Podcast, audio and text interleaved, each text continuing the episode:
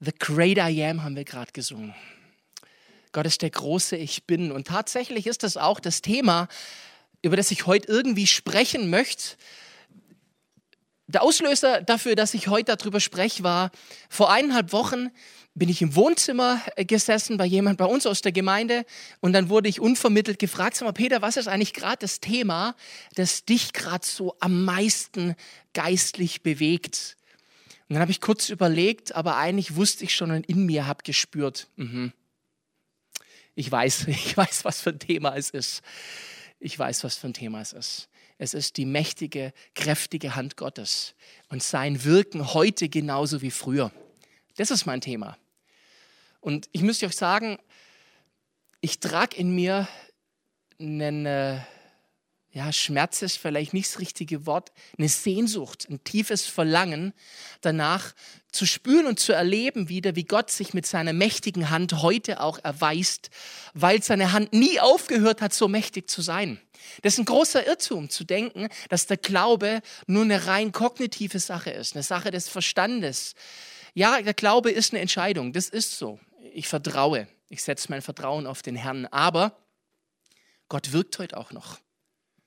Gott wirkt heute noch und er ist der große Ich Bin, er ist der Wundermacher, er ist der Wegbereiter. Das sind alles die Attribute, die Namen, die Gott in sich trägt. Und da möchte ich heute drüber sprechen und auch zu dir sprechen. Ich weiß nicht, in welcher Situation du gerade bist, aber wie oft brauchen wir im Leben auch das Wirken und die Kraft Gottes, die sich erweist. Und wir sehnen uns danach. Und vielleicht betest du da auch schon drum seit Zeit oder bibberst oder weinst oder schreist und es ist bisher nicht geschehen.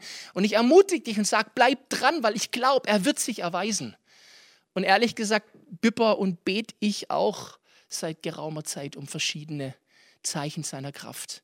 Und deswegen möchte ich heute den Moment hier nutzen, um uns einfach mit reinzunehmen in ein paar Dinge, die Gott gestern gemacht hat, die er heute tut und woraus ich schließen kann, wenn ich ein Lineal anlege und eine gerade Linie ziehe.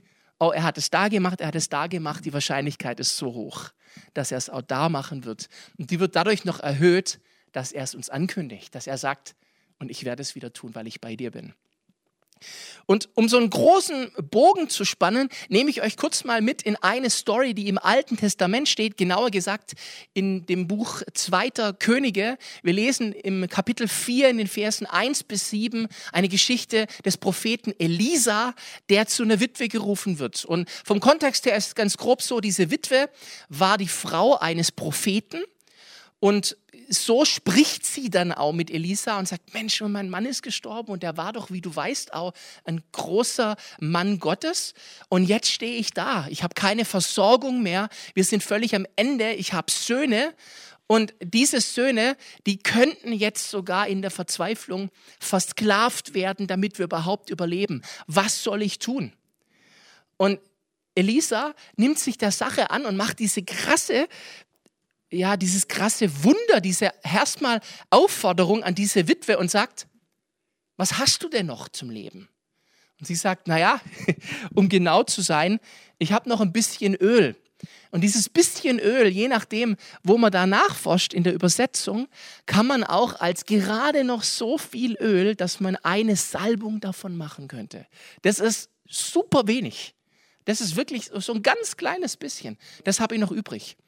Und dann sagt Elisa zu ihr, und jetzt wird spannend, dann geh doch mal bei der Nachbarn rum und frag die nach Gefäßen für Öl.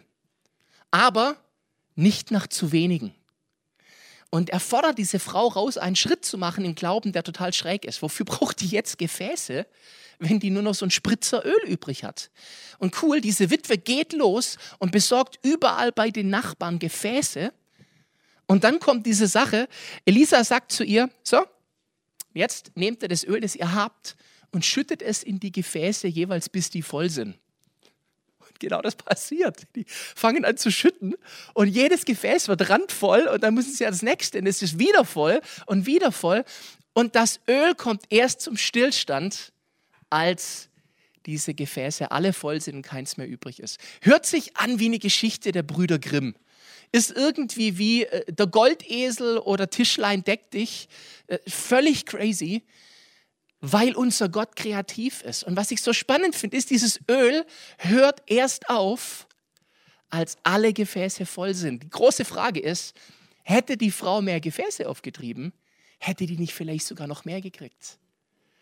Aber auf jeden Fall war es so ausreichend, und das erfahren wir aus der Geschichte, dass die Frau diese Sachen verkaufen kann auf die Aufforderung Elisas hin und dass sie genug haben zum Leben vom Geld und von dem Restöl, der übrig geblieben ist. Und ich finde das so eine gewaltige Geschichte, weil diese Frau herausgefordert wird in ihrer Erwartungshaltung, in ihrem Glauben. Glaubst du da dran? Ich meine, ehrlich, stell dir vor, jemand kommt zu dir und sagt dir so eine Nummer, du hast noch so ein Randöl und jetzt schütt die in Gefäße. Da sagst du doch, äh, ist klar. Aber die macht es. Und die erlebt dieses Wunder. Und so Vermehrungswunder, krass, hat Gott schon mehrfach getan. Wir erinnern uns an die Brotvermehrung von Jesus selber, an die fantastische Nummer mit dem Wein bei der Hochzeit zu Kanaan. Wasser wird zu Wein. Es geht um Versorgung. Und Gott ist an der Versorgung interessiert. Und Gott versorgt. Und das hat er früher gemacht. Und ich glaube, er tut es auch heute wieder. Eine ganz berühmte Versorgungsgeschichte finden wir im 1. Mose 22 in der Geschichte von Abraham und Isaac. Kurz diesen Kontext. Abraham und seine Frau Sarah sehnen sich seit Jahren nach einem Kind, nach einem Nachkommen, kriegen aber keinen. Dann sagt Gott zu ihnen, aber Abraham, du wirst der Vater eines großen Volkes werden. Wer sich in der Bibel auskennt, kennt diese Geschichte, wo Gott Abraham rausführt vor sein Zelt und sagt, zähl den Sand. Und Abraham sagt, das kann ich nicht. Und Gott sagt, ja, aber so zahlreich wie der Sand werden deine Nachkommen sein. Schau hoch in den Himmel. Abraham guckt hoch, was siehst du? Die Sterne, so zahlreich wie die Sterne werden deine Nachkommen sein. Aber Abraham hat nicht mal einen Sohn. Und dann gibt es diese Episode, dass Gott ankündigt, du wirst einen Sohn kriegen. Dann passiert nichts über lange Zeit. Das vergleiche ich oft auch mit diesem Gefühl, das wir als Menschen kennen, wenn wir beten und du hast das Gefühl, nichts passiert. Deine Gebete, die, die stoßen an die Decke und fallen leer wieder runter und nichts passiert. Und dann kommt Abraham auf die Idee, selber ein Kind zu zeugen mit einer Magd und das als sein Kind auszugeben, um Gott auf die Sprünge zu helfen. Und Gott meldet sich und sagt, war nicht mein Plan, ich meine schon dich und Sarah. Krass. Dann schenkt er ihnen ein Kind. Abraham und Sarah kriegen Isaac. Und dann kommt diese Geschichte, über die ich jetzt ganz kurz sprechen möchte, ist, wo Gott zu Abraham sagt, Abraham nimmt einen erstgeborenen Sohn, ganz spannend, wir lesen im ersten Buch Mose 22 und Gott sagt nochmal bewusst, nimm deinen Sohn, den einzigen, den du liebst, und bring ihn mir als Opfer dar. What? Was? Und wisst ihr, hier wird Gott ganz oft Unrecht getan. Ich habe das manchmal in Gesprächen, dass Leute sagen, ich meine ganz ehrlich, was ist das für ein Gott? Der will, dass der Abraham seinen Sohn opfert. Und Leute, Gott hatte nie vor, dass Isaac geopfert wird. Ganz im Gegenteil.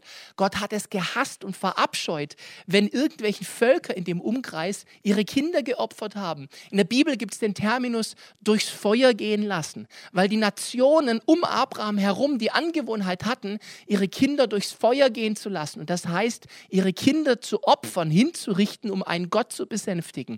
Und wir lesen in der ganzen Bibel, Gott fand das widerlich, das wollte er nicht. Gott wird hier Unrecht getan, wenn man denkt, er wollte wirklich, dass Isaac geopfert wird. Gott wollte sehen, ob Abraham ihm seinen Plan, seinen Traum, die Erfüllung seiner Träume zurückgibt. Das war der Punkt, um den es ging. Weil Abraham hatte jetzt kapiert, ah, Gottes Plan ist, durch Isaac werde ich zum großen Volk. Ich habe es kapiert. Und Gott sagt, und was, wenn das nicht mein Plan wäre? Und Abraham ist herausgefordert, seinen Traum zurückzugeben. Das ist ein bisschen wie diese Passage, die wir hier in der Gemeinde auch immer wieder in diesem Lied Dein Frieden Jesus singen. Ich leg mein Sehnen und Träumen ganz in dich. Da geht es einfach um ein, ich gebe dir meinen Traum zurück, mach du damit, was du möchtest. Und wir haben doch Träume, wir haben doch Vorstellungen, so könnte es funktionieren. So macht Gott es jetzt und dann klappt es. Und jetzt sagt Gott bei Abraham, und was, wenn nicht? Und Hammer ist, Abraham geht los mit Isaac, um ihn zu opfern. Und diese Strecke ist richtig lang. Die sind unterwegs, bis dann Isaac ihn irgendwann fragt und sagt, ähm, Papa, ich hab's kapiert, wir gehen zum Opfern und Gott anbeten. Ist cool. Ähm, ich sehe, wir haben Feuer, wir haben Holz. Was mir auffällt, ist, ähm, da fehlt noch was. Was sollen wir denn opfern? Und Abraham sagt im Glauben, Gott wird dann schon für das richtige Opfer sorgen, wenn es soweit ist. Wow. Und dann kommen sie an auf dem Berg und es gibt noch keinen Plan B. Es ist immer noch die Frage, bist du bereit, Abraham? Und Abraham streckt seine Hand aus mit dem Messer, um Isaac zu opfern. Aber ein Engel Gottes erscheint und grätscht dazwischen. Ich stelle mir das vor, er springt wie in einem Actionfilm dazwischen, hält diese Hand von Abraham ab. Vielleicht ging sogar das Messer dann auf den Körper von dem Engel anstatt auf den Isaac. Vielleicht gucke ich aber auch zu viele Filme, wer weiß das schon. Jedenfalls Gott grätscht dazwischen und sagt, nein, no, tu es nicht. Denn es war nie mein Plan. Ich wollte sehen, wie sehr du mich liebst. Und dann sieht Abraham direkt im Gestrüpp ein Tier, das sich verfangen hat und sieht, das ist mein Opferfleisch. Und das opfert er zu Gott und sie beten zusammen Gott an und sehen, Gott ist groß. Und Abraham wird zum Stammesvater eines großen Volkes, weil Gottes Plan greift. Wichtig war die Frage, gibst du mir deine Träume zurück? Deine Vision davon, wie ich es tue, gibst du es mir zurück? Und ich bin so bewegt, wie das Abraham kann und tut. Und Abraham ist so begeistert, dass er an diesem Ort auch auf diesen Satz hin, auf die Frage von Isaac, wo kommt dieses Tier her? Gott wird sich das Tier ersehen. Da nennt Abraham Gott bei einem Namen und sagt, Du Gott bist Jahwe Jire, der Gott, der vorsieht, der Gott, der versorgt. Ich mag dieses englische Wort provide. The God who provides. Der Gott, der vorsieht, der, der die Versorgung gibt. Und dieses Jahwe Jire ist eine Charaktereigenschaft Gottes. Das ist wirklich sein Name. Du bist der Gott, der versorgt. Du bist der Gott, der ersieht. Weil Gott sieht voraus. Gott sieht, was geschehen wird. Und Gott hat bereits den Plan. Du weißt es nicht. Du fragst dich vielleicht, was wird morgen sein? Aber Gott weiß das heute schon. Ich weiß, was morgen sein wird.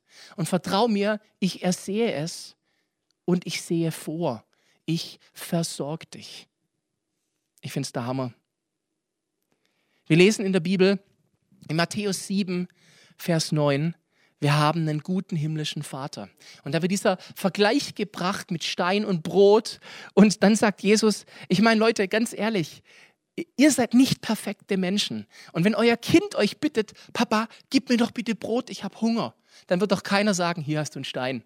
Oder es wird noch krasser, Jesus sagt, oder hier hast du eine Schlange. Ähm, laut Crocodile Dundee, wer sich noch erinnert, sollen Schlangen auch echt nicht lecker sein. Ich habe es noch nie probiert. Aber kein Vater würde das machen. Und dann sagt Jesus, und wenn ihr als Menschen das schon nicht tun würdet, glaubt ihr tatsächlich, Gott, der gute Vater, der perfekt ist, wird euch tatsächlich was Ekliges geben, einen Stein geben, wenn ihr um ein Brot bittet. Nein, er ist ein guter Vater, er gibt dir gut, er gibt dir richtig. Und ich glaube, dass es so ist. Wichtig ist, glaube ich, dass wir uns trauen, ihn zu beten. Dass wenn wir an den Kühlschrank gehen und sehen, oh, da ist gerade nichts mehr drin, dass wir sagen, Papa, bitte, kann ich was zum Essen haben? Meine Töchter kommen zu mir und sagen immer wieder abends, was gibt es heute zum Abendessen? Papa, bitte lass uns was essen. Ja, ich mache das. Im Jakobus haben wir diese Stelle, ihr habt nichts, weil ihr nicht bittet. Gott liebt es, gebeten zu werden. Und Gott liebt es, wenn wir vertrauen, so wie Abraham vertraut hat. Ich möchte euch noch in eine Geschichte mit reinnehmen, die mich gerade sehr bewegt, auch weil ich ja, diese Sehnsucht in mir trage nach Gottes kräftiger Hand, lese ich gerade Geschichten und Biografien von großen Helden und Heldinnen Gottes die vertraut haben, also auch außerhalb der Bibel und Dinge erlebt haben, weil mich es ermutigt zu sehen, oh, wenn der gleiche Gott, an den ich glaube, diesen Leuten geholfen hat und so krasse Geschichten gemacht hat, wird er es auch bei mir tun. Und das möchte ich auch dir zusprechen. Hör dir das an. Und ich möchte euch heute erzählen, auch ein bisschen ausgehend von dem, was Micha letzte Woche erzählt hat. Micha hat letzte Woche vom Azusa Street Revival und von William J. Seymour erzählt. Und ich möchte jetzt von jemand erzählen, der da auch mal vorbeigeguckt hat in der Azusa Street. Und das war John G. Lake. Und John G. Lake war ein ganz berühmter Prediger, der regelrechte Erweckungswellen losgetreten hat. Aber er war nicht nur im christlichen Bereich unterwegs, sondern was viele nicht wissen, er war Herausgeber von einer erfolgreichen Zeitung. Und er war auch ein sehr erfolgreicher, na, ich möchte mal sagen, Immobilienmagnat der Geld gemacht hat mit einem geschickten Händchen für Immobilien, dass Leute zu ihm kamen und er war ein Managementberater in seiner Zeit. Die, die verschiedenen Firmen, großen Unternehmen kamen zu ihm und haben gesagt, Mr. Lake, Sie haben so einen Erfolg, wie können Sie uns helfen? Er war Coach, er war Counselor in diesem Bereich. Und ich möchte nur in kurze Episode aus seinem Leben euch mit reinnehmen. Im Netz findet ihr noch viel mehr davon. Und zwar von der Passage, als er zwischen 1908 und 1912 in Südafrika war. Er war hier erfolgreich, er hat richtig Kohle gemacht und dann sagt Gott zu ihm, John, geh nach Südafrika, geh nach Afrika, ich möchte, dass du dort auf Mission gehst. Und sie tun alles, was sie noch an Geldern haben, einsetzen, um sich die Reise zu finanzieren. Sie heißt John, seine Frau Jenny und sieben Kinder. Plus dazu einen Freund, der mit drei Kameraden mit dabei ist. Eine Riesengruppe und ihr ganzes Geld fließt in die Tickets mit einem großen Schiff nach Afrika.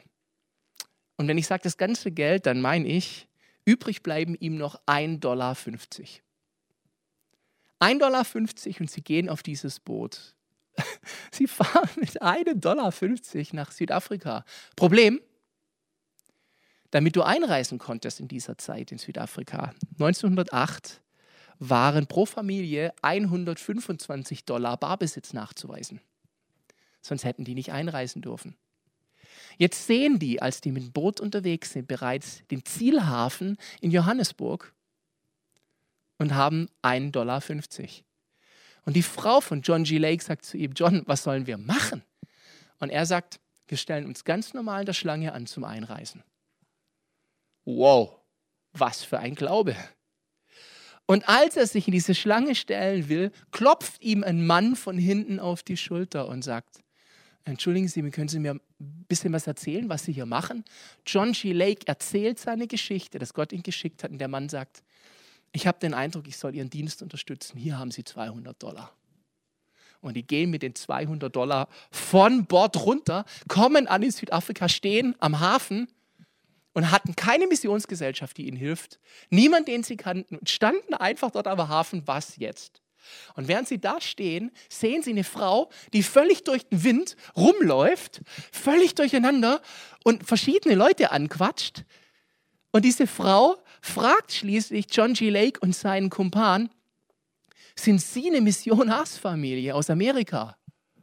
Und der John sagt, ja, wie viele sind Sie denn?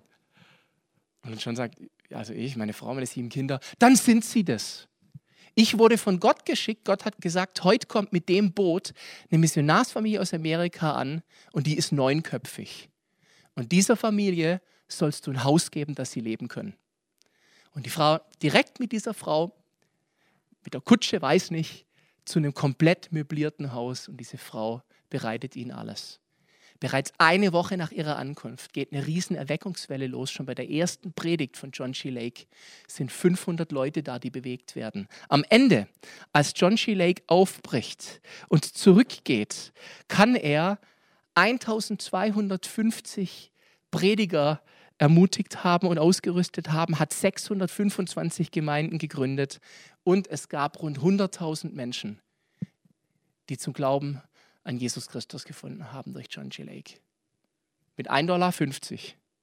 Wow, ich finde das der Hammer. Das ermutigt mich so, wenn ich vor mir den Abgrund habe und sage, was soll denn jetzt geschehen? Und ich weiß, es ist der gleiche Gott, es ist der große Ich bin, der sagt, Peter, vertrau mir so, wie die großen Heldinnen und Helden in der Bibel und auch über die ganzen Jahrhunderte danach, die sogenannte Wolke von Zeugen, das erlebt hat denn ich werde auch dich versorgen. Und das möchte ich heute dir zusprechen, der du zuschaust.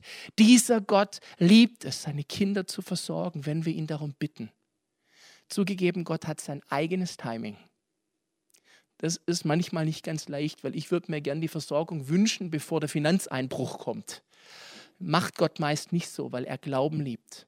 Aber ich vertraue in Glaube und spreche dir zu, glaube an diesen Gott. Und wenn du sagst, der ist noch gar nicht mein Vater, ich bin da noch gar nicht so drin, dann gib dich ihm hin vertrauensvoll und sag, ich möchte, dass du mein Vater bist. Und er tut es mit Liebe. Ich habe noch ein Zitat von John G. Lake, das ich euch mitgeben möchte. Und zwar, das Geheimnis des Christseins ist zu sein. Es liegt darin, ein Besitzer, ein Träger der Natur Jesu zu sein. Oh, so gut. Es geht darum, die Natur Jesu und auch die Selbstverständlichkeit der Verbindung zu Gott in sich zu tragen. Was für ein großer Mann. Ich möchte euch noch zwei Bibelstellen als Ermutigung jetzt zum Schluss mitgeben, die ich ganz zentral finde in diesem Punkt. Gott versorgt, He will provide. Er wird versorgen. Und das ist ganz berühmt, Markus 9, Vers 23, wo ein Mann mit seinem kranken Kind zu Jesus kommt und sagt, oh, ich will glauben, aber ich kämpfe noch mit Unglauben. Und Jesus sagt zu diesem Mann, alle Dinge sind möglich dem, der da glaubt. Und das möchte ich jetzt auch im Glauben aussprechen, für jeden, der zuschaut und auch für uns hier. Alle Dinge sind möglich dem, der da glaubt. Alle Dinge sind möglich. Nothing is impossible. Alle Dinge sind möglich, weil wir glauben nicht ins Leere, sondern wir glauben auf die Kraft des lebendigen Gottes, der heute noch die gleiche Kraft hat zu retten, wie er sie vor 2000 Jahren, vor 4000 Jahren und seit Anbeginn der Zeit hatte. Und dann eine Stelle, die gewaltig ist in ihrem Ausdruck. 1. Petrus 5, Vers 6. Demütigt euch nun unter die mächtige Hand Gottes. Was nichts anderes heißt als, Setz dein Vertrauen in ihn, auch wenn es dir völlig unlogisch erscheint. Wenn du sagst, das ist doch Blödsinn, dann heißt es zu sagen, ich ordne meinen Verstand dem unter und sage, nein, ich vertraue dir. Ich vertraue dir, denn du bist treu. Das ist Demütigen uns unter die mächtige Hand Gottes, damit er dich erhöhe, damit er euch erhöhe zur rechten Zeit. Seine Erlösung kommt richtig und ihr macht es, indem ihr all eure Sorgen auf ihn werft. Werfen heißt, ich habe genug davon, ich nehme die jetzt und da, weg von mir, ich habe ja auch keinen Bock mehr drauf. Denn er ist besorgt für euch. Oder andere Übersetzung, ihm liegt an euch. Denn ihm liegt an dir. Nimm sie und wirf sie auf ihn drauf. Wenn du Sorgen hast, dann bete. Bitte vertrau und sei sicher, dass Gott dich versorgt, weil er dein guter und fürsorglicher Vater ist, der dich liebt. Vertrau ihm. So hat er es immer getan in der Geschichte, gestern, heute und er wird es auch morgen tun. Gott hat es getan durch Elisa bei der Witwe, die verzweifelt war. Gott hat versorgt den Abraham, dem er das Versprechen gegeben hat, ein großes Volk zu werden, durch Isaac. Durch ein Wunder wurde Isaac geboren, durch ein Wunder lebte Isaac und was Großes ist geschehen. Und Abraham glaubte. Gott sah vor, Gott ist Jahwe Jire, der Gott, der versorgt, der vorsieht. Gott liebt es, dem zu geben, der ihn bittet und sein ganzes Vertrauen in ihn setzt. Gott hat Menschen wie John G. Lake benutzen können, um Großes zu tun, um seine Liebe auszuteilen, um Heilung zu bringen. John G. Lake hatte eine große Gabe der Heilung und viele Menschen wurden körperlich geheilt durch John G. Lake, wie sie durch Jesus geheilt wurden vor 2000 Jahren.